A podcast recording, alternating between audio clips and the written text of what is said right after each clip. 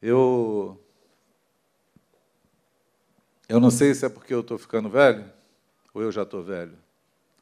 Eu estou em dúvida. Porque a mente não envelhece nunca, vocês já perceberam isso? Os anos passam, né? Os anos passam, só o corpo que, que nota o passar dos anos, mas a mente é nova, né, Keila? Não fica novinha a mente? Novinha em folha. A mente é nova, fica nova, mas o corpo vai.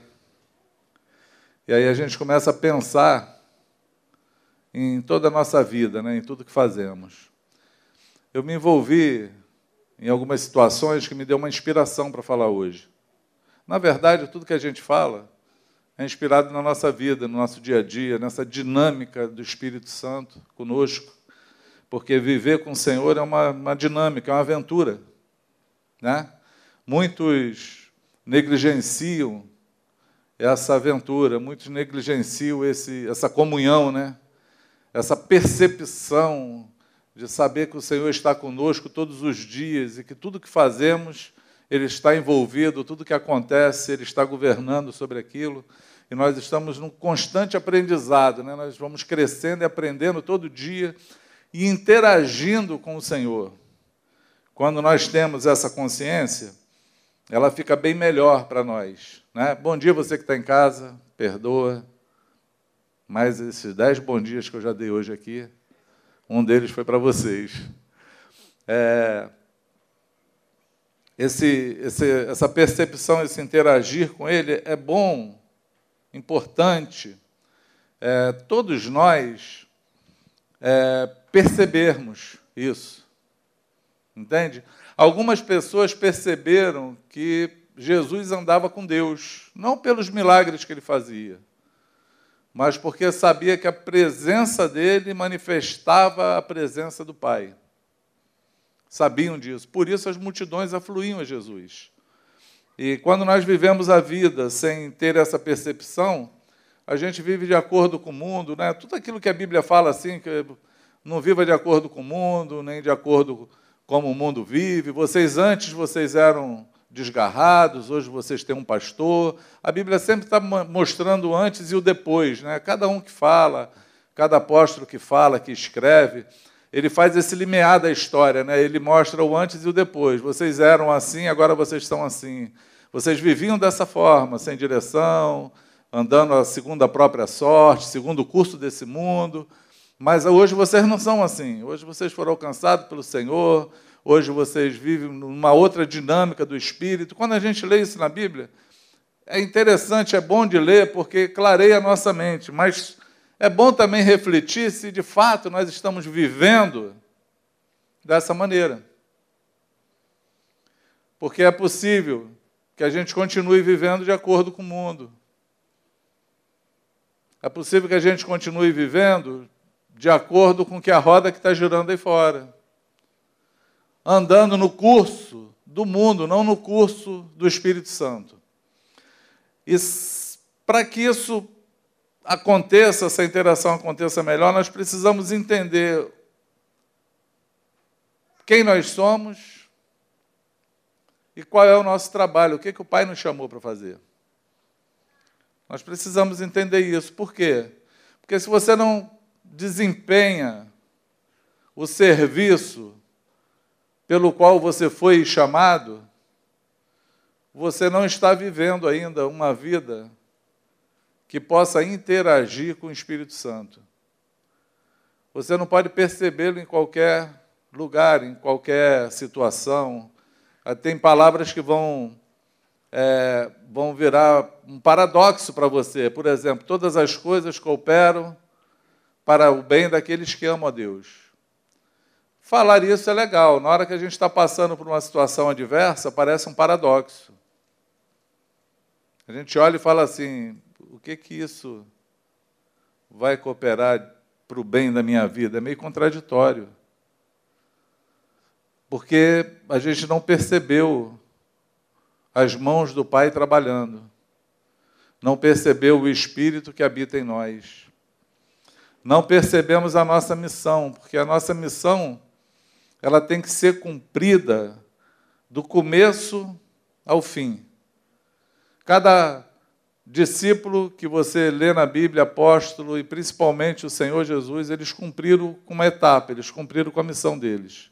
Cada um tinha uma missão, cada um tinha um caminho, cada um tinha um destino, mas todos eles sabiam qual era o papel de cada um, como eles, como eles iriam andar. Né? Por exemplo, Jesus morreu crucificado. Ali ele falou na cruz assim: está consumado. A missão dele era essa. Ele veio para uma grande missão, salvar o mundo. Ele era o Salvador. Ah, mas Pedro foi crucificado também. Mas Pedro não era o Salvador. Pedro estava naquela missão de que ele iria morrer por causa do nome de Jesus. Ele iria morrer para não negá-lo. Ele ia morrer por aquilo que ele estava, por aquilo que ele cria, por aquilo que ele pregava, e ele não abria mão de cumprir com a missão dele até a morte. Até a morte. Duas situações mais ou menos para nós idênticas, porém com finalidades diferentes. Você pode dizer amém? Isso aí vai animando o pregador. Isso vai dizendo que ou você entendeu, ou estou só falando amém. É. Não sei se você está entendendo. E aí eu, eu, passei, eu passei por, por umas situações que me fez pensar. Nós, na nossa vida enquanto discípulos de Jesus, enquanto chamados para fora, enquanto chamados num projeto de ganhar o mundo, né? aqueles que foram conquistados, lavados, remidos do, dos seus pecados, purificados e colocados numa missão. Todos nós temos uma missão, sim ou não? Temos ou não? Amém? A questão é: nós estamos na missão ou não? Estamos desempenhando o nosso papel ou não, mas que nós a temos, nós a temos, ela é real. Nós não fomos arregimentados nesse exército para não lutar nele. Não existe nada que nós fomos chamados pelo Senhor, não existe uma possibilidade de você ter sido chamado para simplesmente viver a vida regalada nesse, nesse mundo. Não porque senão vai ser contraditório tudo aquilo que o Pai falou acerca de nós e tudo aquilo que Jesus nos ensinou a fazer. Eu vou contar três episódios para vocês para poder entrar no meu assunto. É uma introdução do meu assunto. Né? É, eu fui olhar uma, uma propriedade essa semana e vi uma pessoa, uma família vendendo e outra família comprando. Aí, quando você, eu estou nessa situação assim, eu vejo assim, uma pessoa já numa idade avançada, já se desfazendo dos seus bens, jogando, vendo seus sonhos indo, né? E não só os sonhos, a vida também vai, né? A gente, quando vai chegando lá nos 90, 95, é, tem, tem uns Matusalém aí, no meio do caminho. Né, Sol? Família da Solange, ninguém morre com menos de 100, não é isso? É, Senhor. Aí. tem uns que já estão assim, no final, a vida parece que não tem mais sentido, né? A vida começa a não ter mais sentido quando você não tem mais muita coisa para fazer nela, né? Eu falei isso quando eu fiquei 70 dias parado aí por conta da cirurgia, perdeu o sentido a vida. Quando nós não estamos fazendo aquilo que nós somos chamados para fazer, parece que tudo perde sentido. Não vale a pena. Mas na roda da vida, muitos de nós vivemos e só vamos perceber isso quando chegar a velhice. Mas é importante saber na juventude. Você pega o livro de Eclesiastes para ler, no capítulo 11 ele, ele fala assim, Salomão falando, né? Vai, jovem, curte a vida, faz o que dá na tua cabeça, né? É, curte a vida com a mulher, com a mulher da tua mocidade, as mulheres não, com a mulher da tua mocidade. Vive aí nos teus deleites. Porém, saiba de uma coisa: Deus vai te pedir conta de tudo que você fizer. Aí ele não, ele não encerra o assunto, ele continua, ele fala: Lembra-te do teu Criador no dia da tua mocidade, antes que cheguem os dias no qual você dirá: Não há neles contentamento. Palavras de um sábio, que foi o homem mais sábio, nascido de mulher, não, um homem sem ser Jesus, né? Mais sábio sobre a terra, o rei Salomão pediu sabedoria, Deus deu. Ele esquadrinhou tudo na vida, mas ele chegou a uma conclusão: tudo é vaidade. Tudo é vaidade. E eu vi isso estampado numa situação comercial.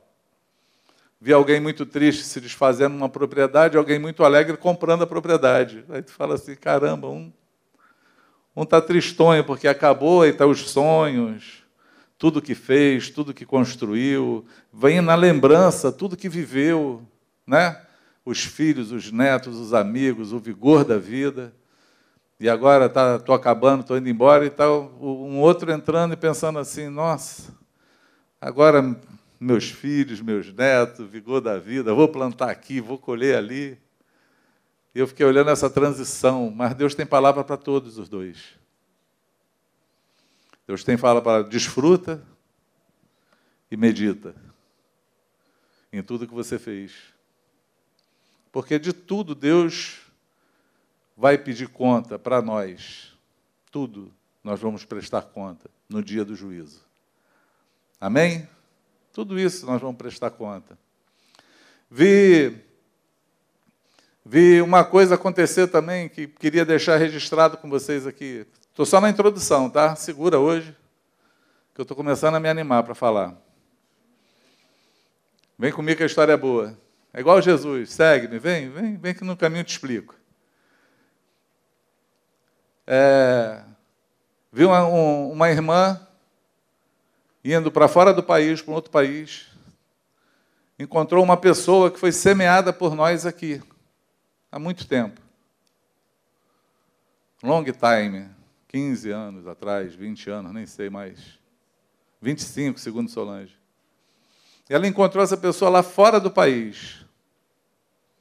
E chegou lá, foi abraçada, acolhida, cuidada, direcionada e ligou para mim impressionada e constrangida. A palavra foi essa: eu estou constrangido com tanto amor que eu estou recebendo e como essa pessoa é grata a você. Aí eu a mim, é, porque falou que tudo o que está fazendo e vivendo aprendeu contigo. Aí falou assim: Deus está me dando uma grande lição, porque eu vivi esse tempo todo e eu não aprendi isso contigo. Eu não andei, mas não aprendi. A pessoa me aprendeu e agora está me abençoando. Mas a partir de hoje já vou viver a vida dessa maneira. Eu quero fazer isso aí que estão fazendo comigo. Eu fiquei impressionado. Falei, como a semente a semeadura, o trabalho em Deus, ele não é vão. E como cada semente tem um tempo de frutificar. E como tudo que fazemos para o Senhor tem recompensa. Todo pão que lançamos sobre as águas, Salomão também fala isso, Eclesiastes. Um dia, lança teu pão sobre as águas, porque depois de muitos dias o acharás. Parece loucura, né? Lançar os pães nas águas. Mas ele falou que um dia você vai achar ele. Um dia ele vai retornar de alguma maneira. É o fruto de uma semeadura. É o fruto da vida. Que às vezes demora 25 anos, como é o caso desse, mas uma hora ele frutifica. Você pode dizer amém? Uma hora ele frutifica. Outra situação dessa semana. Recebi um zap do irmão mostrando a obra que ele se encaixou lá no interior de Fortaleza. A gente recebeu esse irmão aqui, cooperamos com ele, um pastor esteve entre nós, ninguém sabia que ele era pastor. Ninguém sabia, porque a gente não dá carteirada em ninguém, ó, oh, sou pastor aqui, todo, todo mundo é discípulo de Jesus. Quem faz essa diferença às vezes é vocês aí, mas zoando a gente, né? Pastor, bispo, apóstolo, vão, vão dando adjetivo aí, nomenclatura, e a gente vai rindo, vai brincando, né?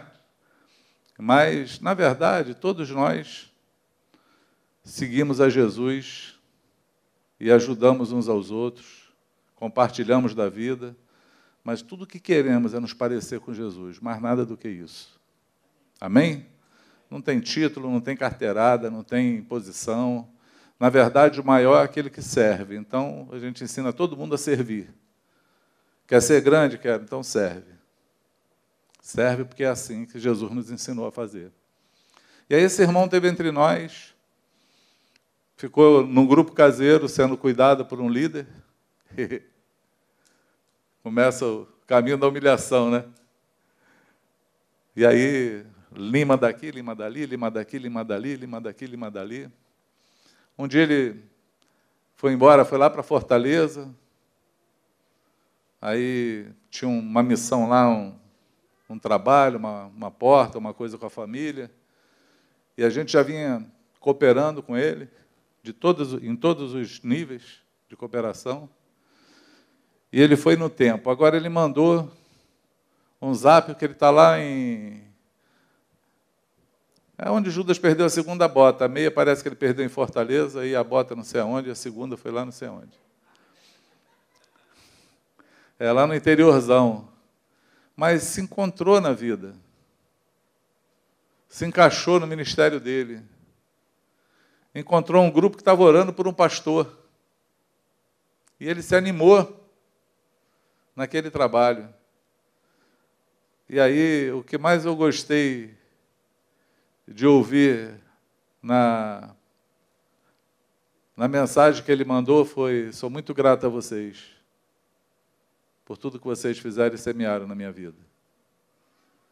E a semente está dando fruto lá. E eu falo assim: caramba, gente, a gente tem missionário já lá no, lá no sertão e nem sabia. Mas está encaixadinho, fazendo aquilo que Deus chamou ele para fazer. Tudo que ele precisava era um escascudo, um afago, um beijo, um abraço e um empurrãozinho assim no. Vai! e foi. E aí a, grande arte da vida, e essa é só minha introdução. o tempo é bom com a gente por causa disso. A grande arte da vida é aquilo que Jesus nos chamou para fazer. E aí eu quero falar uma coisa com vocês. Quero falar de um princípio hoje que todos nós precisamos aprender. Todos. Jesus ensinou um princípio, a gente ouve falar, e é engraçado que eu ouço falar desses princípios em pessoas que gostam de negócios, né? os coaches, os, os. Como é que dá os nomes? Os influencers. Me ajuda aí, gente, agora que fugiu da cabeça. Essa turma, essa turma que gosta aí da mídia de falar, de, de motivar, né? de fazer coisa motivacional para você crescer na vida, né? Mas ela é sempre financeira. Ela sempre fala de dinheiro, né? É um monte de gente falando na verdade para você ter sucesso quando ela não teve. A maioria não tem sucesso nenhum quando tu vai olhar a vida tá tá tudo desarrumado, mas está vendendo um sonho para você. Mas dá certo às vezes. Por que, que dá certo? Porque eles falam de princípios bíblicos, né? Conselho para você: nem todos devem ser ouvidos. Porque tem gente que fala da Bíblia, mas distorce a verdade. Distorce. Esses dias eu ouvi alguém falando de um grande cara seguido por muita gente que falou que a Bíblia ela ela não é inerrante. Que a Bíblia é inerrante. Não, não é inerrante. Que a Bíblia erra. Alguém seguido por milhões de pessoas e falando da Bíblia. Um monte de crente segue, mas essas coisas entram. Essas coisas entram no coração. Alguém que falando, influenciando um monte de gente, dizendo que a Bíblia ela não é a verdade, ela erra. É assim. Não é assim? Às vezes já bateu na tua porta, bate de dois em dois, igual Jesus mandou, para dizer que Jesus não é Deus, não é Senhor. Mas estão semeando, é uma semeadura. Dá, dá resultado? Dá. Quando você vai olhar, angariaram já milhares de pessoas ou milhões que seguem acreditando que Jesus não é Deus. Já fizeram até a sua própria Bíblia, tirando os textos que diz e atestam que ele é a imagem expressiva, a expressão exata do seu ser, a expressão exata do Pai. É o Deus que se fez carne, é o Verbo que encarnou. Amém? Mas prega o contrário, e se a gente não tiver cuidado, a gente vai ouvindo essas coisas que são pequenas, mas vão destruindo os alicerces, os fundamentos, as verdades. Não é assim? Eu costumo passar ali no costumo, eu falei agora vocês vão achar que eu sou costumeiro. Não, não é costumeiro. Eu agora resolvi voltar a dar umas caminhadas de novo para perder a boia. Porque eu já sei nadar, não preciso de boia na praia, né? Então tem que perder a boia. E aí a gente passa, estão construindo os prédios ali, né? O pessoal derruba umas casas e faz um prédio. A primeira coisa que faz é a fundação já cava, já bota o batistaca lá, já começa aquele, os vizinhos que sofrem, né? Vizinho que lute. Oito horas da manhã começa o blau, blau, blau, batendo fundamento, porque o que vai sustentar um prédio em pé é o fundamento. Você pode dizer amém? É muito importante estar fundamentado, sabendo as verdades bíblicas, sabendo aquilo que o Senhor quer, por quê? Porque se o alicerce for ruim, a casa vai ruir, vai cair. Amém? Mas se você quiser derrubar um prédio fundamentado, você também consegue, não precisa implodir ele. É só todo dia você dar uma marretada nas colunas que seguram, no fundamento. Elas vão enfraquecendo, batendo, uma hora elas caem. Daí nós temos que ter zelo também, mesmo fundamentado, para que nenhuma mentira nenhum sofisma, né, uma verdade, uma mentira com cara de verdade entre e começa a desvirtuar você da, daquilo que o Senhor falou e nos ensinou. Amém? E aí eu quero falar. É, será que eu vou falar mesmo? É, eu quero falar de um princípio para vocês, que é um princípio que nós temos que vivê-lo. Ele é bom de viver mas não na perspectiva que você pensa, na perspectiva do mundo, na perspectiva financeira, na perspectiva do receber de volta. Não é assim? Porque a, a essa reciprocidade, esse fazer para receber, Jesus ele condena isso. Ele fala para a gente é, fazer bem a quem não faz mal, cumprimentar aquele que não te cumprimenta né? Amar aquele que não te ama. Quando você vai ler o ensino de Jesus, ele é contraditório ao que o nosso coração quer. Ele é contraditório. Por quê? Porque a gente quer tornar o mal por mal. A gente é desprezado, a gente despreza. Alguém ofende, você retribui. Alguém buzina, você buzina mais alto. É a carne humana ela quer sempre dar o troco. Mas Jesus falou assim: não se deixe. Não, foi Jesus, não, foi Paulo. Não se deixe vencer pelo mal, mas vença o mal com bem. Esse é o princípio: vencer o mal com bem. O princípio da semeadura também é assim. A gente não semeia simplesmente para colher no reino. A gente semeia porque o Senhor falou para a gente semear. A colheita não é com a gente. A colheita é com o Senhor. Você pode dizer amém?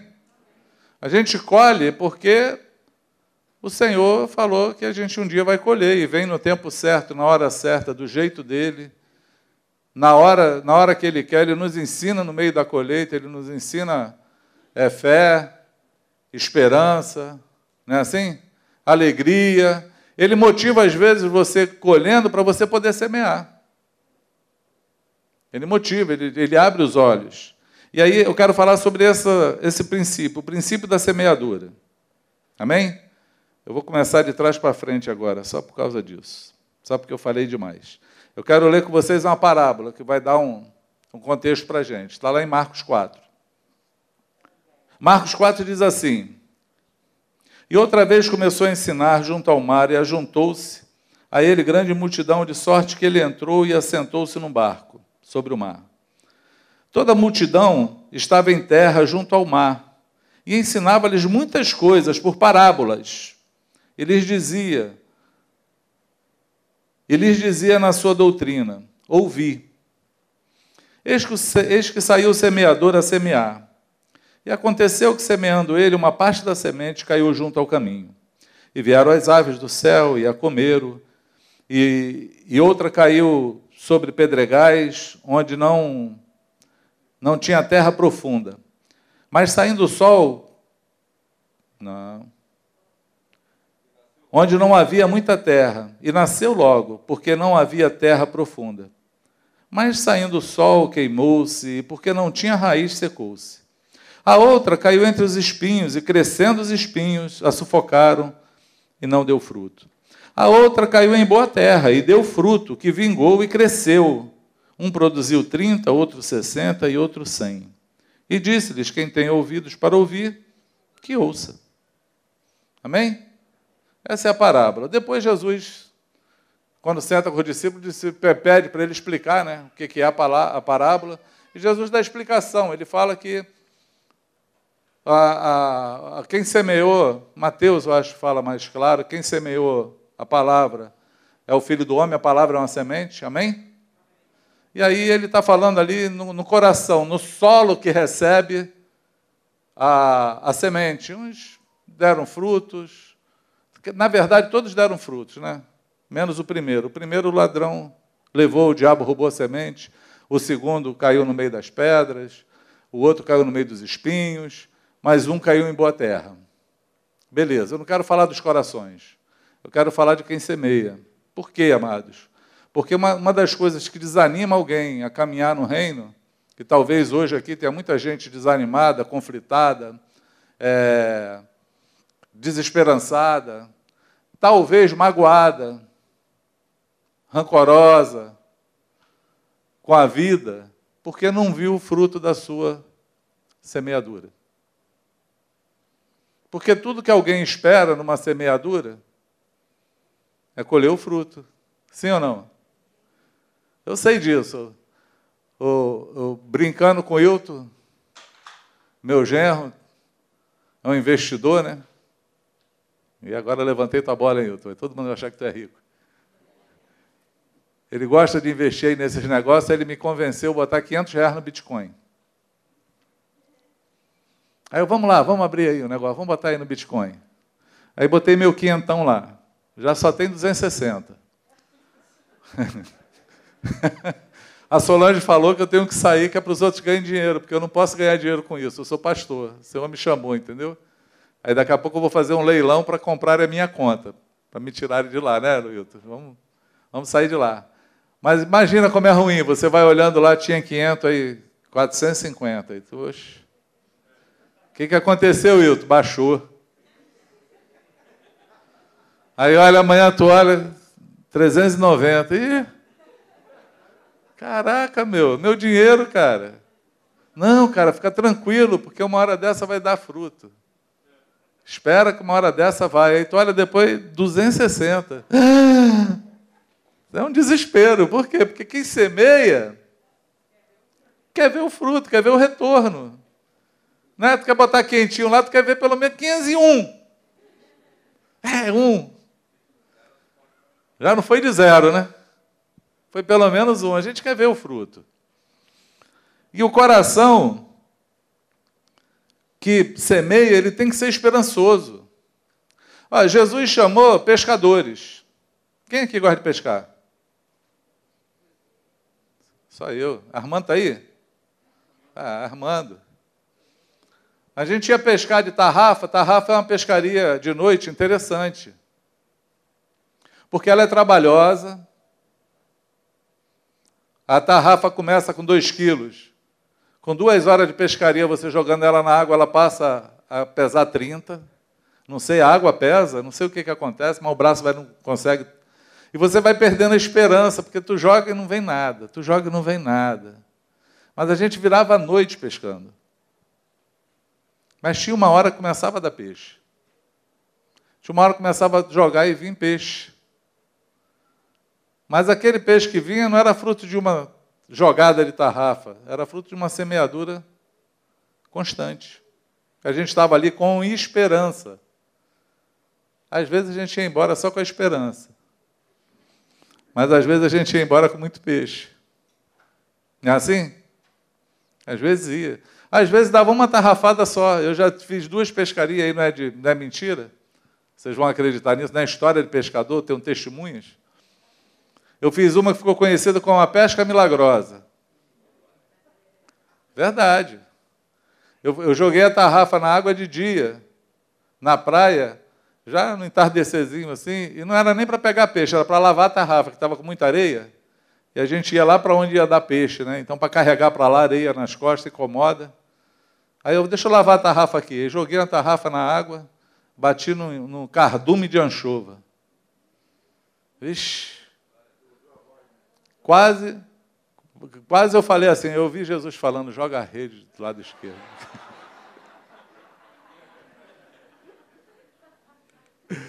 Quase não tirei a rede da água. Juntamos gente, ó, juntou umas dez pessoas em volta, pegando peixe. Tirando. Solange, emotiva, começou a chorar de emoção, de tanto peixe que viu. Começou a chorar na praia, foi aquela farra. E aí a gente ia para casa, final de semana era piscina e peixe, direto. Frita peixe, come peixe, toma banho de piscina. A comunhão rolava solto. E uma outra eu fui essa o Luciano estava. Eu fui lá na Praia Vermelha, ali, na Urca, né? Tá, o João também estava, João de Zezé. Eu fui lá pegar. A gente, ah, vamos pescar, vamos embora. Fui morar lá em Botafogo. Ah, vamos na praia ali. Aí chegamos lá, olhamos os caras jogando tarrafa. Ninguém pegava nada e aí a gente vai ficando mais velho, vai ficando mais seletivo, né? Ah, eu não vou me molhar, né? não tem ninguém pegando nada. Vamos bater papo aqui. Começamos a conversar, bater papo. De repente olhei assim, vi um movimento na água assim, falei, é peixe. Peguei a tarrafa, peraí, gente, fui lá e pum, cardume de sardinha. Aí veio. Aí ficou todo mundo olhando assim, vou embora. Já enchemos o isopor, vamos embora, só uma. Aí deu um admitido ainda, os pescadores que estavam lá jogando tarrafa ficaram tudo olhando assim. Qual é desse cara? Aí levamos as sardinhas para casa. Semeadura é isso. Você só semeia. Você não sabe se vai dar resultado, mas às vezes dá muito resultado. Amém? Mas você que semeia, você pode estar frustrado porque você nunca chegou de, no, estágio de ver o resultado da sua semeadura. Você não viu ainda essa semente que dá o fruto de 30, de 60, de 100. Mas você está semeando aí, está aí no, no, grupo caseiro, está aí liderando um grupo, está discipulando alguém, deu a vida, falou, ensinou, caminhou, mas não viu nada acontecer ainda. Talvez esteja aí já há anos fazendo isso. Há anos, labutando para o Senhor. Há anos, tentando fazer aquilo que o Senhor te chamou para fazer e não viu fruto. Eu quero dizer para você, para que você não desanime. Não desanime. Não perca a fé nem a esperança. A primeira coisa que acontece é: eu não sei fazer isso. A segunda coisa que alguém pensa, é, além de eu não sei fazer isso, é Deus não quer que eu faça esse negócio. Deus não quer que eu invista nisso no reino, invista em pessoas. Isso não vale a pena. Ou então você se magoa, porque você viu começar a nascer. Quem nunca passou por isso aqui? Quem nunca teve assim um apelo no coração, você tem que fazer discípulo. Quem já ouviu isso? Vocês nunca ouviram aqui ninguém falar que você precisava ser discípulo para fazer discípulo? Você já ouviu isso? Amém? O que é que eu preciso para fazer discípulo? Primeiro, ser discípulo. Amém? Que é, é um discípulo de Jesus? É aquele que crê em tudo que Jesus fala, é aquele que faz tudo que Jesus manda, é aquele que se submete à palavra do Senhor. Jesus é o Senhor da vida dele, é o dono dele. Isso é um discípulo de Jesus. Amém? Pode não conhecer teologia, hermenêutica, hemelêutica, pode não conhecer nada na vida, mas ele quer se parecer com Jesus, ele quer seguir Jesus. Jesus fala, ele obedece. Está escrito, Jesus disse que é assim, é, eu vou fazer. Isso é um discípulo de Jesus. Você conhece um discípulo de Jesus quando ele fala assim, sim, Senhor. Quando alguém fala, ah, não, Senhor, isso aí eu não faço, aí não é discípulo.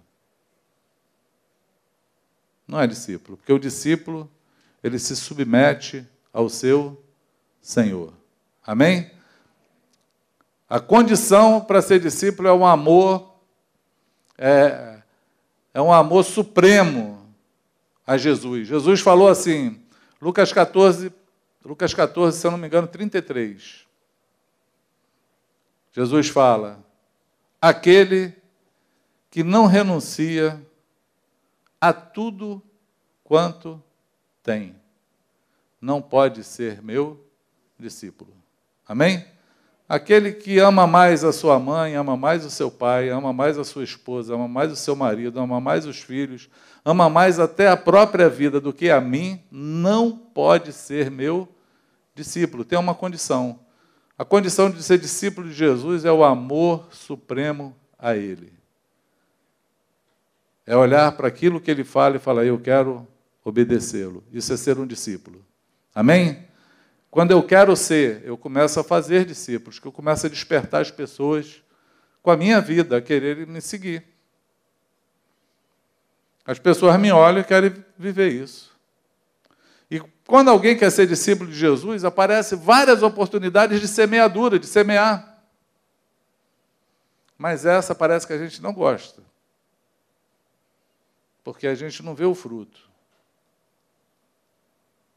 Essa gente não está fazendo com a intenção de receber de volta. Por exemplo, perdoar quem te ofendeu.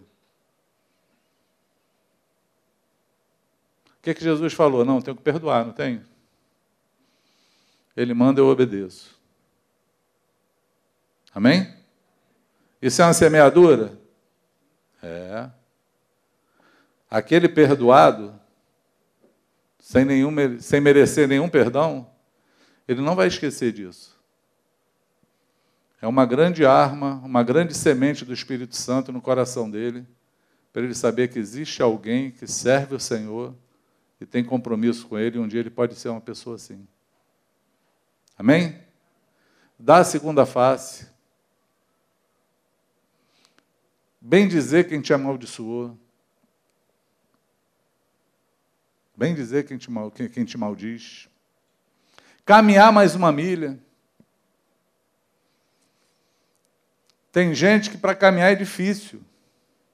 Porque tem gente que tem a graça de tirar você da graça. tem gente que tem essa graça. Tem gente que é uma mala sem alça, engordurada, de papelão, sem rodinha, na chuva. Difícil de pegar, de carregar. Mas Jesus falou que se alguém é obrigar a andar uma milha, tu ande o quê? Duas. É uma semeadura, amado. Fazendo a vontade do Pai, você está semeando o reino na vida das pessoas. É por isso que quando você quer ser discípulo, você começa a fazer discípulo, que as pessoas começam a olhar e te admirar. Amém? Mas quando a gente tem a intenção de fazer só para receber, ter um discípulo, porque tem lugar que é assim, né? Você tem uma meta. A vida não é sobre metas, objetivos, conquistas. A vida não é sobre isso. A vida é quem você se torna na caminhada. Isso é a vida. Você se torna um discípulo de Jesus, no final vão te reconhecer como tal. Amém? Ah, mas você tem uma meta, irmão. Ah, esse ano a gente tem que multiplicar o grupo caseiro, o teu grupo caseiro tem que ter não sei quantas pessoas. Isso não é empresa. Isso não é semeadura para o reino. A semeadura para o reino envolve vida. Envolve gente, mas envolve vida. O maior investimento que alguém pode fazer é em pessoas. Isso é o maior investimento. Você não encontra na Bíblia uma semeadura que não esteja envolvida com pessoas. Ela envolve gente. Você quer semear, ser um semeador, invista em pessoas. Invista em relacionamentos sadios. Porque essa parábola também me mostra uma coisa: Jesus ele nos dá um ensino. Quem investe gosta de ter resultado. Então ninguém gosta de investir em coisa errada. Concorda comigo? Então, quem investe, investe onde dá fruto. Às vezes a gente perde tempo investindo em quem não quer. Esse investimento não é um investimento sadio. Você insistir na vida de quem não quer. Quem não quer, a gente deixa com Deus. Deus resolve. Essa pessoa resolve com o Senhor. Amém? Mas é, nós temos que aprender a investir onde tem fruto. Investimento é isso. É investir onde você vai ver a coisa acontecer. Ah, Cidinho, o que você está falando não está correto, não. Jesus ele jogou a semente para tudo que é lugar. Tá, aqui Jesus está falando que ele está pregando o Evangelho, lançando a semeadura. Eu estou falando do semeador. Tá bom? E aí eu vou usar a palavra de Jesus. Não dê as vossas pérolas a porcos. Por quê? Porque eles vão se voltar contra você, pisar sobre as tuas pérolas e te morder. Paulo fala na carta aos Colossenses: cuidado com os cães, os falsos irmãos, os falsos profetas, quem é o cão? O demônio. O cão que Paulo está falando ali é que havia um provérbios naquela época. O cara que voltava sempre a fazer a caquinha dele era como o cachorro que voltava ao vômito. E tem gente que é assim. Tu passa cuidando da vida dele dez anos, ele errando, errando, errando, errando, errando, errando e achando que é crente. A gente tem que definir ele. Porque esse investimento está sendo feito em lugar ruim. Nós temos que ser seletivo na hora de investir. Não é assim? O Bitcoin já não é um bom negócio. 240 já ó, voou. Meu dinheirinho. Ele nos ensina que tem que investir. Deus investiu na tua vida e na minha, sim ou não? Quem aqui é o investimento de Deus? Ou o investimento de alguém? Porque assim, não foi só o Senhor que investiu, que te revelou Jesus. Alguém investiu em você. Alguém te anunciou o reino. Alguém dedica tempo contigo. Sim ou não? Tem alguém que está dando a vida aí, está gastando o seu tempo. sabe que a coisa mais preciosa que nós temos é o tempo? Alguém já disse, eu acho que foi Rick Warren lá no A Vida com Propósito, tempo é dinheiro. Tempo é vida. Tempo é vida.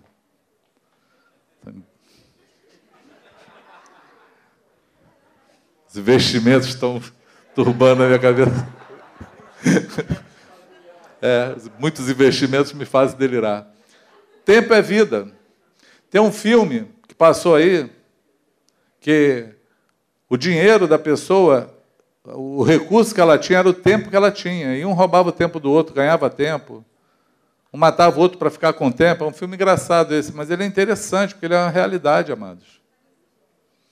Não dá para ser como no filme, porque você não consegue pegar o tempo do outro, você só tem o teu. O teu tempo é vida. Aí eu te pergunto: tem alguém que investe tempo na tua vida? Você tem que valorizar essas pessoas.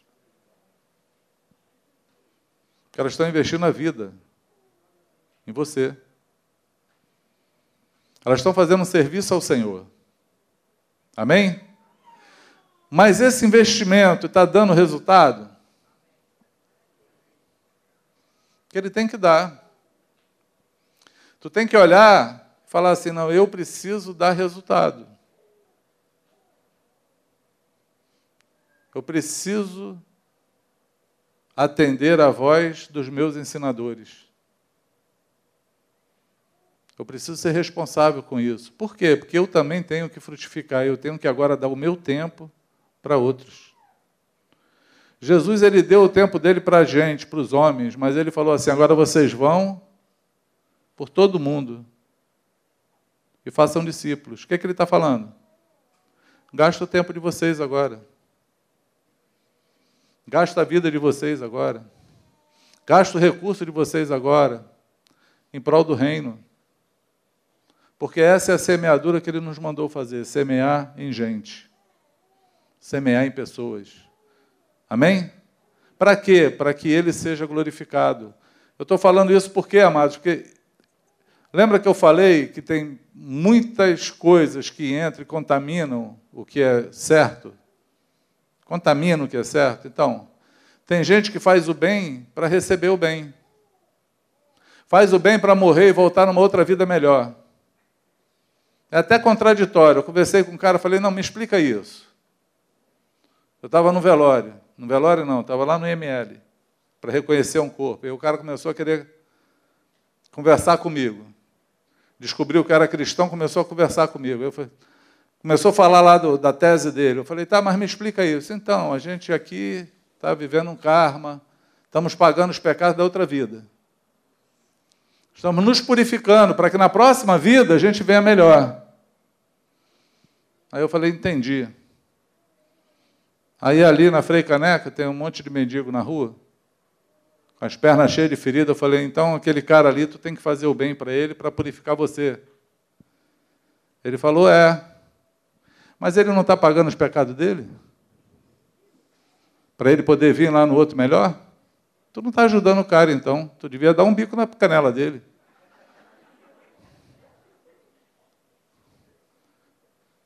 Devia fazer ele sofrer mais para que ele viesse mais purificado no outro. Porque só tu que quer se dar bem, o outro não. Ah, hum. É, não, mas não é bem assim, tá? Então me explica de novo. É porque João Batista era Elias que reencarnou. Eu falei, legal. Mas Elias morreu? É, não morreu não? Não. E aí, engraçado, a verdade, quando chega, o cara olhou para mim assim, não morreu? Falei, olha, cara, a minha Bíblia diz que não. Minha Bíblia diz que ele foi levado na carruagem de fogo ao céu, ele foi trasladado, e um dia nós também vamos ser. Um dia nós vamos encontrar com Jesus nos ares, vai ter o som da trombeta, nós vamos ver o Senhor e encontraremos com Ele nos ares. E aí está dizendo que os mortos vão ressuscitar, não reencarnar. Eu vou perguntar para o meu mestre lá, me dá teu telefone aí, que eu vou te falar que Elias morreu. Eu falei, anota aí. Estou até hoje esperando ele me ligar. Então nós temos que ter cuidado, porque alguém te ensina coisa errada. Não faz para você se dar bem. Faz que você vai receber. Faz que você vai receber em troca. Olha, Deus não se move nessa semeadura. Deus não se move. Eu vou confessar o meu pecado que é para eu poder ser perdoado e ficar tudo certo. Amado, também não dá certo, não. Deus não se move dessa maneira.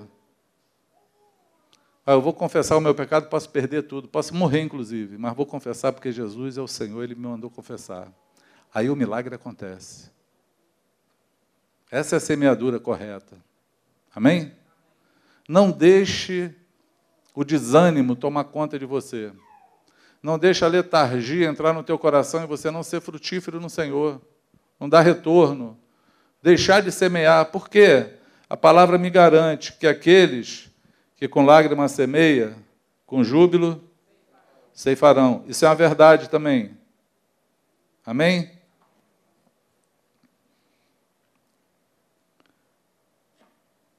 Cadê o texto? Está aqui, Salmo 126. Diz assim: Os que semeiam com lágrimas cegarão com alegria. Aquele que leva a preciosa semente, andando e chorando, voltará, sem dúvida, com alegria, trazendo consigo seus molhos. Amém? A semeadura, às vezes, é com lágrima. Às vezes não, acredito que todas elas. Nenhuma semeadura é fácil. Ela envolve fé, ela envolve esperança, ela envolve obediência. Ela envolve você semear sem saber o que, é. Mas toda semeadura no reino ela dá resultado. Você pode dizer amém? Jesus falou assim: olha, vocês vão cegar, vão colher aonde outros semearam. Mas é você que vai colher. Jesus também está ensinando assim, que às vezes nós estamos semeando, mas nem é nós que vamos colher. Outros vão colher, ele vai te recompensar de outra forma. De outra forma, ele vai fazer chegar nas tuas mãos é o pão sobre as águas. Tu vai achar esse pão uma hora dessa. Em alguma forma você acha. Mas às vezes nós estamos só semeando para outros colherem. Por isso que eu gostei de dar os exemplos aqui. Lá no interior do Ceará estão lá colhendo os frutos feitos aqui. Porque alguém foi semeado, tratado, discipulado aqui para poder dar fruto lá. Os outros lá não semearam, não, mas estão colhendo os frutos de alguém que investiu na semeadura. Quem recebe a glória? O reino, o Senhor. Porque é para Ele que nós trabalhamos. Amém? Outra semeadura boa. A colheita, ela é obrigatória. A colheita é obrigatória.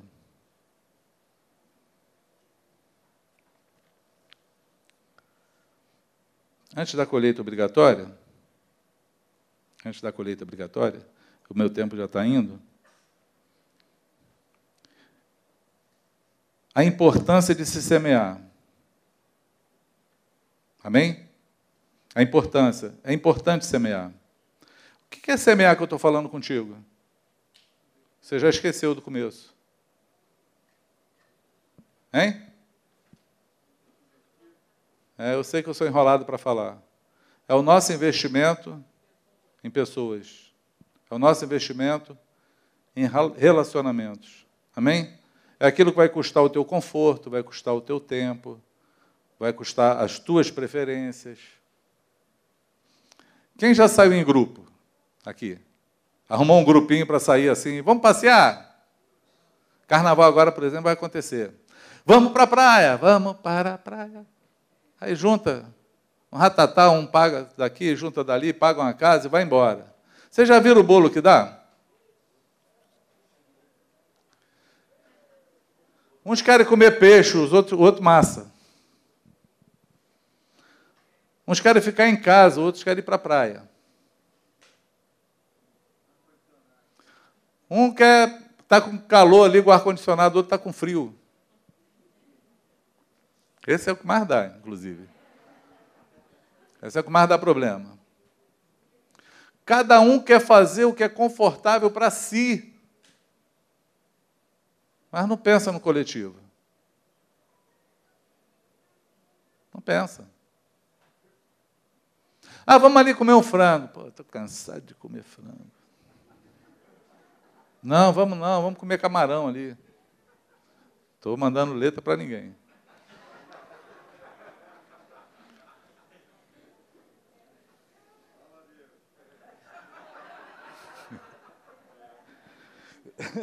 Semear é você abrir mão das tuas vontades, das tuas preferências para servir o Senhor. Amém?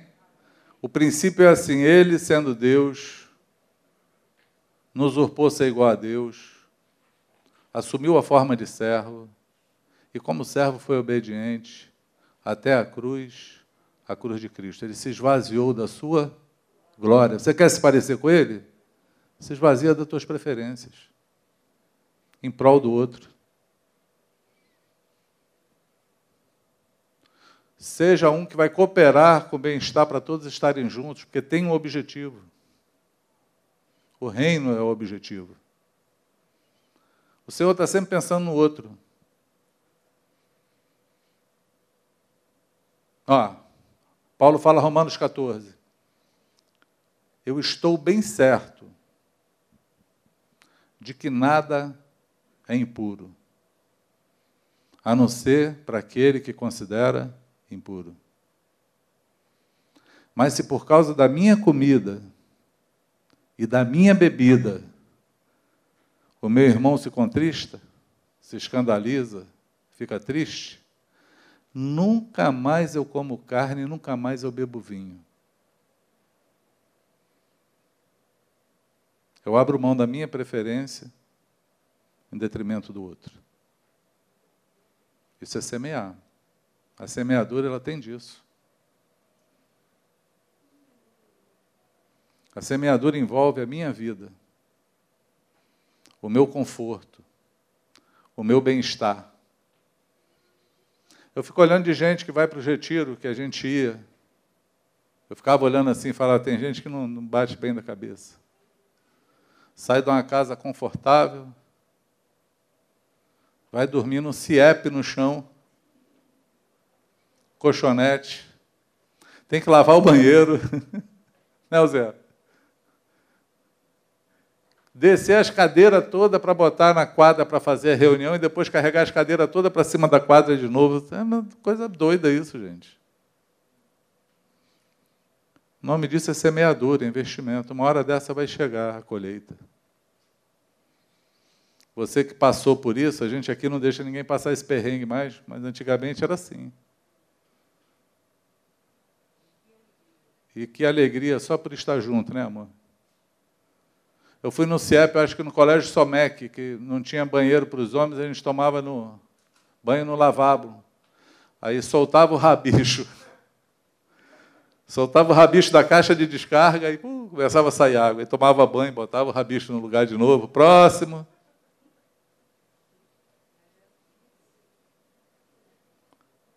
Desejo de aprender, de estar junto, de compartilhar a vida, de crescer no reino. É assim que faz. É assim que acontece a vida. Não tem como semear no reino sem abrir mão de você, querido. O semeador, ele não tem nada dele. Ele quer ver o reino de Deus frutificar.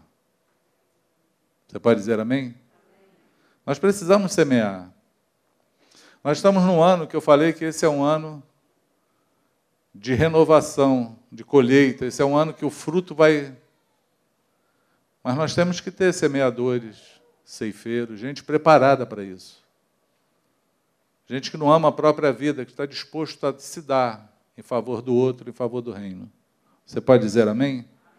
Aquele que com lágrimas semeia, com júbilo ceifará. Ok?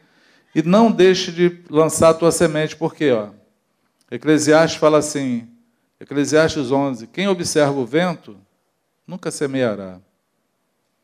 O que olha para as nuvens nunca cegará. Assim como tu não sabes qual o caminho do vento, nem como se formam os ossos no ventre da que está grávida, assim também tu não sabes as obras de Deus, que faz todas as coisas.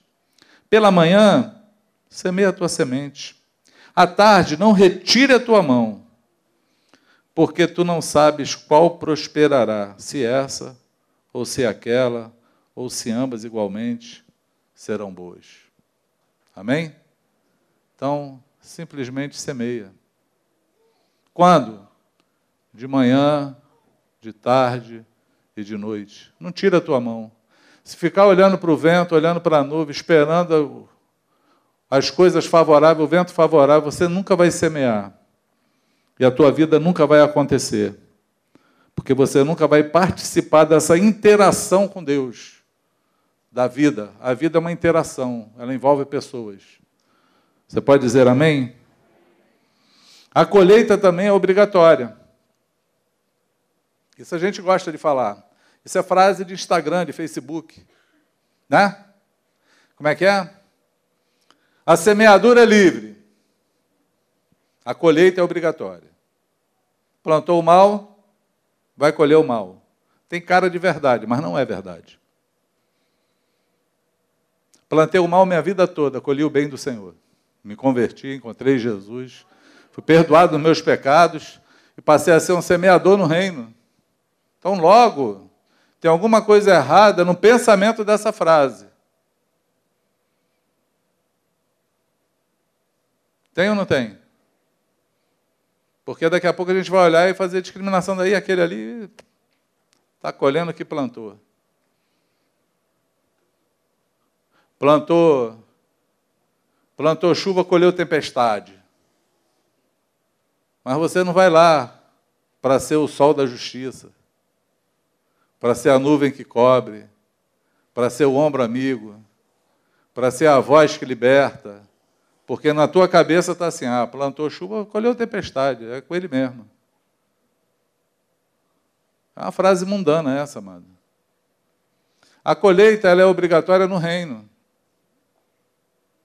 Quando você planta no reino, no reino você vai colher por quê? Porque aquele que prometeu é fiel para cumprir. Amém? Quando fazemos por causa dele, a recompensa vem dele. Vem dele. Servir ao Senhor é uma arte. Eu estava um dia com aquela moça ali, Zezé. Gostou da moça, né, Zezé? A gente estava no caminho do discipulado, andando junto no caminho. Eu entrei numa casa de um casal que a gente estava lá investindo, dando vida. Casaram, a gente arrumou tudo: casa, enxoval, arrumamos o negócio todo. No final das contas, a mulher chegou lá em casa chorando porque o marido tinha obrigado ela a fazer um aborto, ela tomou um remédio para tirar o filho. Foi um rolo federal o negócio. Desesperador. E aí nós fomos lá então, sentamos, pastoreamos, conversamos, oramos. Oramos pela, pela aquela criança que ia nascer, abençoamos a casa, colocamos o reino, implantamos de novo os, os fundamentos trouxemos o coração ao arrependimento. E quando eu saí de lá, vocês não conhecem muito a Zezé, mãe do Felipe? Mas vocês precisam conhecer mais. Ela é assim, bem sanguínea, hemorrágica. Pelo menos era, né? Não sei se a idade vai, né, Zezé? É igual a mim, né? A idade vai. Né, João? É, tranquilo. tranquilo. Antigamente ele já falava, amém, agora ele está mais tranquilo. Quando nós saímos assim, que estamos descendo a rua, assim, a Zezé olhou para mim, assim, botou a mão na cabeça e falou assim, pelo amor de Deus. Pelo amor de Deus. Fala comigo que eu vou ficar maluca. Eu vi. Eu sou testemunha de todo investimento que você fez. Eu estou aqui querendo matar eles.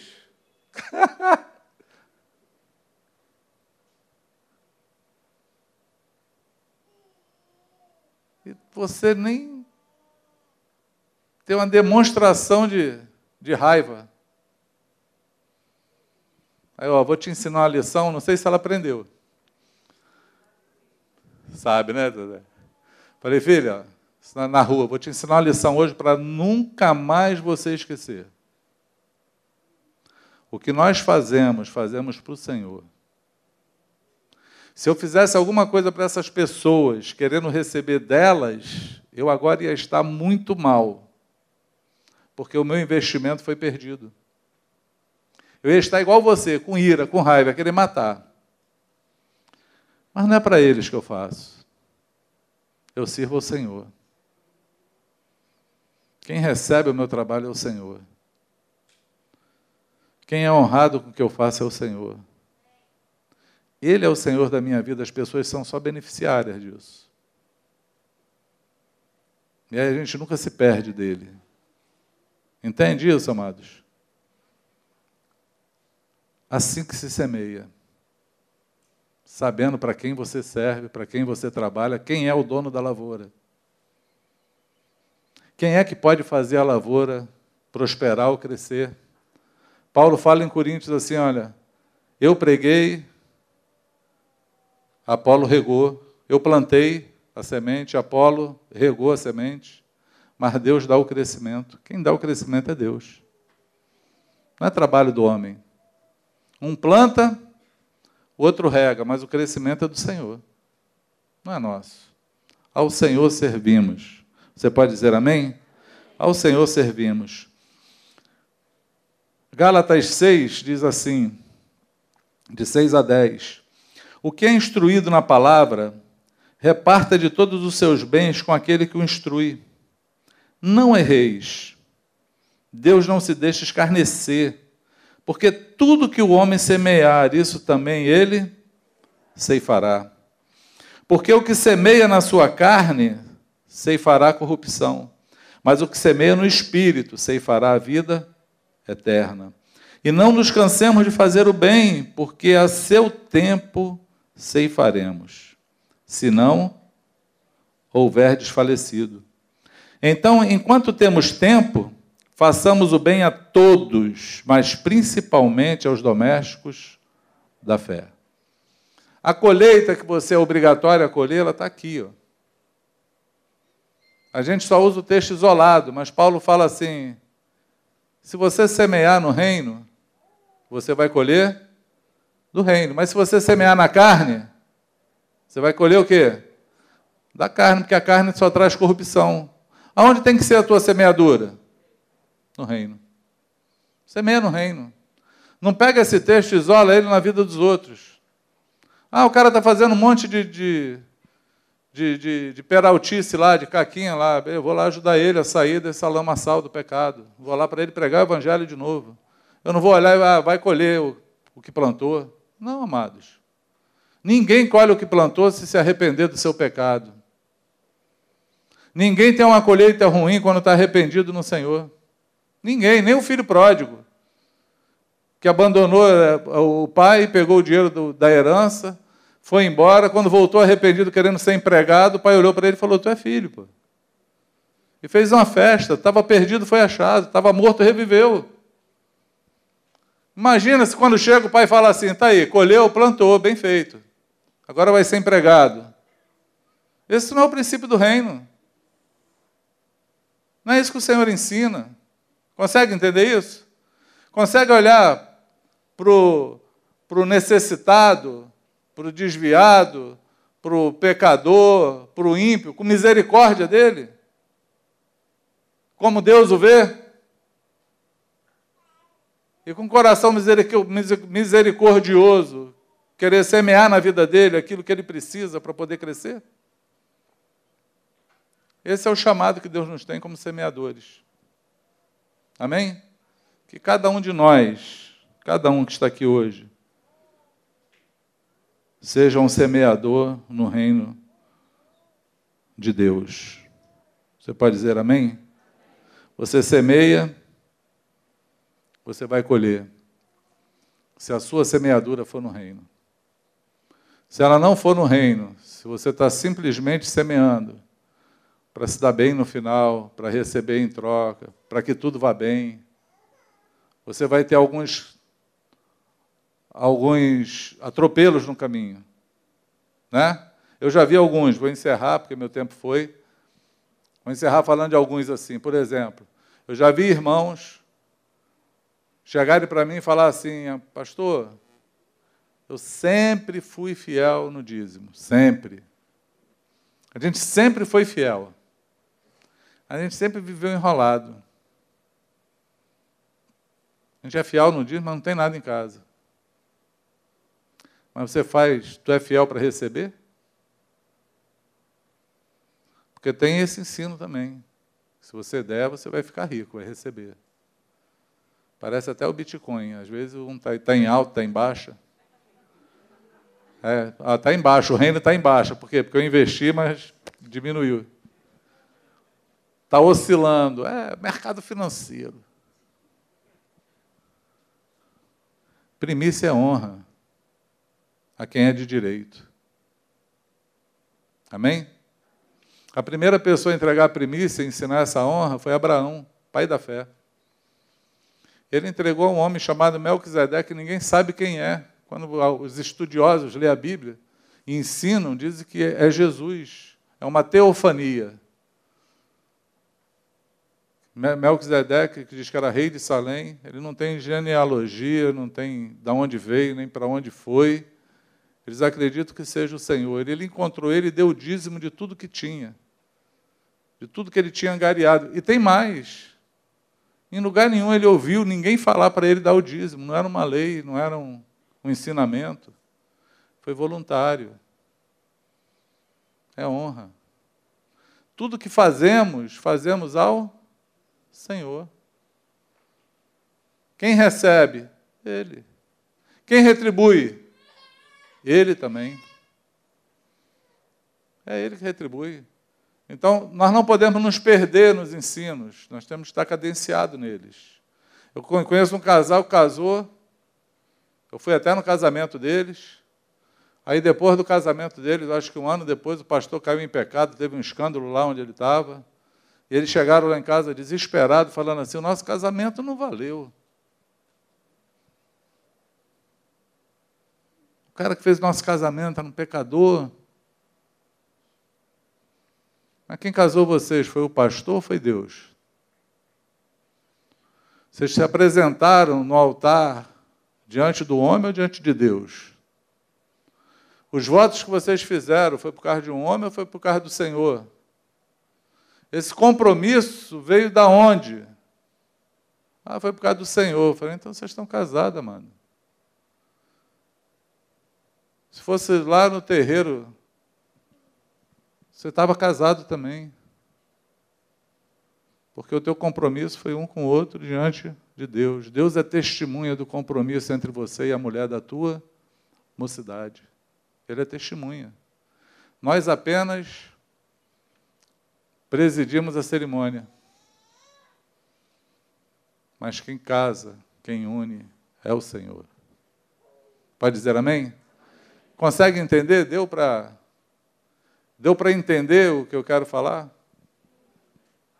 Então fala assim: eu preciso semear.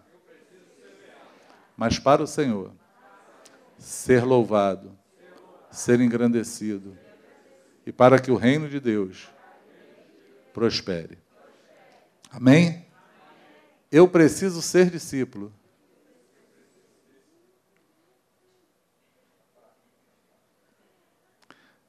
Salário a zero.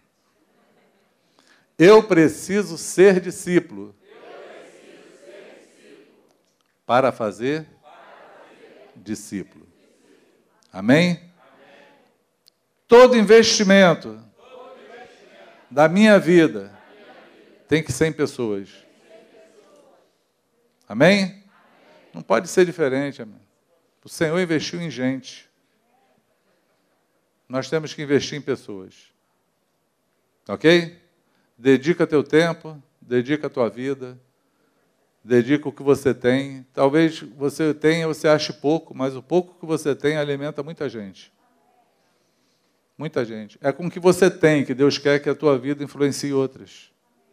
Essa semeadura a gente precisa fazer. Então, sai do teu conforto, sai da tua letargia, sai do teu pensamento de que passou o meu tempo. Não passou, não, amado. Que é o que eu falo, ó. O corpo envelhece, a mente não. A mente está nova. Porque Paulo nos dá essa garantia também, ainda que o meu homem exterior se corrompa cada dia, o homem interior se renova todo dia. Em Deus, o Espírito Santo ele nos renova todo dia. Eu encontro, eu encontro senhores aí, senhoras com 90 anos, 90 e poucos anos, firme na fé, falando de Jesus para as pessoas, sendo frutífero, motivando pessoas, não estão nem aí para sua, para suas dores, nem para o seu tempo, nem dizendo que passou tudo. Estão falando, anunciando o Senhor. e cooperando com pessoas. Você pode dizer amém? Vamos orar então, em nome de Jesus. Um dia Jesus falou. Palavra do Senhor, tá, amados? Eu quero orar com essa palavra. Um dia o Senhor olhou e falou assim: A seara de fato é grande. Poucos são os ceifeiros. Orai ao Senhor da seara, para que envie ceifeiros, trabalhadores. Olha que coisa interessante. A seara é grande. Sabe o que, que ele está falando? Muita gente para ser colhido, muito campo para ser semeado. Ele fala, ora ao Senhor. Por que, que ele fala o Senhor da Seara? Porque essa Seara tem um dono. É o Senhor. Para que ele envie trabalhadores. A minha oração é que o Senhor hoje encha o teu coração de fé e determinação para entrar nesse trabalho para que a tua vida seja frutífera. Para que o investimento do Senhor na tua vida não seja como meus 500 reais no Bitcoin.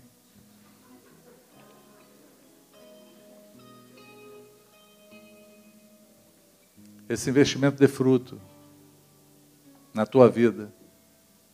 Amém? Para que o Senhor se alegre. Para que tenha valido a pena o chamado dele para o trabalho, porque nós fomos chamados para esse trabalho. Que a tua vida seja uma vida que prospere. No nome do Senhor. Amém? Pai, nós estamos aqui no nome de Jesus. E como eu falei no começo, Senhor, a vida é um interagir contigo. É dinâmico é andar contigo todo dia, te perceber e te servir através de pessoas.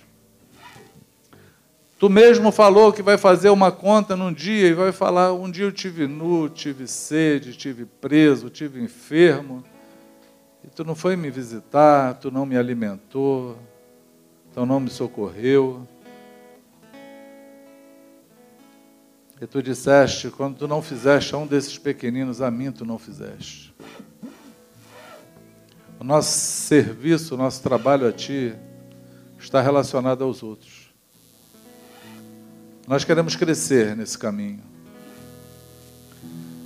Que hoje, Pai, aconteça duas coisas aqui. A primeira é um arrependimento profundo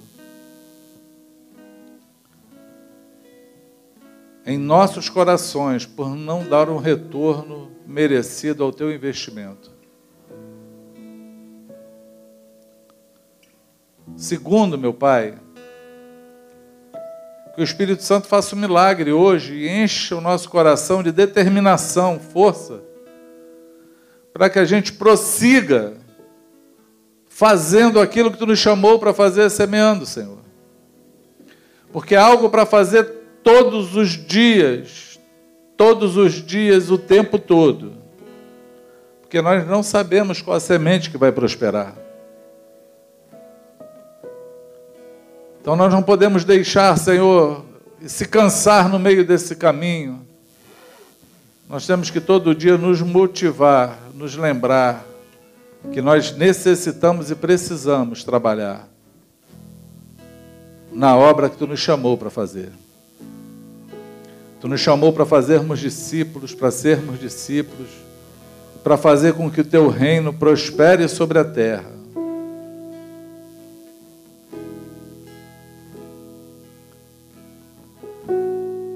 Nos inclui nesse trabalho. Porque se estamos nos sentindo excluídos, precisamos ser incluídos. No nosso coração, para fazer a tua obra. Que hoje aqui tu encontre corações arrependidos, lágrimas de arrependimento. Que essa palavra, Pai, embora tão simples, é a tua semente, é a semente de hoje.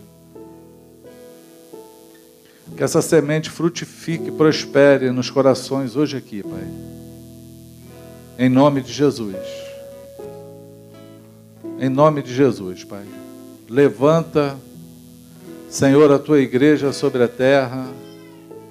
Pai, com determinação de frutificar. Para que o teu reino seja instaurado em todos os lugares dessa terra. Faz assim, meu Pai, em nome do Senhor Jesus, para a glória do teu nome. Você pode dizer amém? Seja assim, em nome de Jesus.